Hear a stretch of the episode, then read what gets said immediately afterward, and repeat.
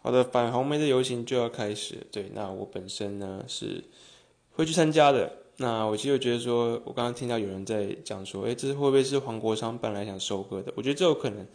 那我自己抱持的是这种说，我参加不是这种很狂热分子，就说哦，我要去怎么样怎么样怎么样。我很常会认为，觉得说我在参加这种游行的时候，是一种旁观者的角色，去体验当下这个感觉。那我觉得。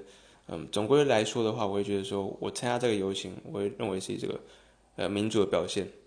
对，那尤其是对中天电视台吧，我真的觉得蛮夸张的。就是我从呃国外游学，呃今年暑假回来放假，我看到这个中天电视台对于韩国瑜先生的一些报道，我会觉得是这简直就是在造神。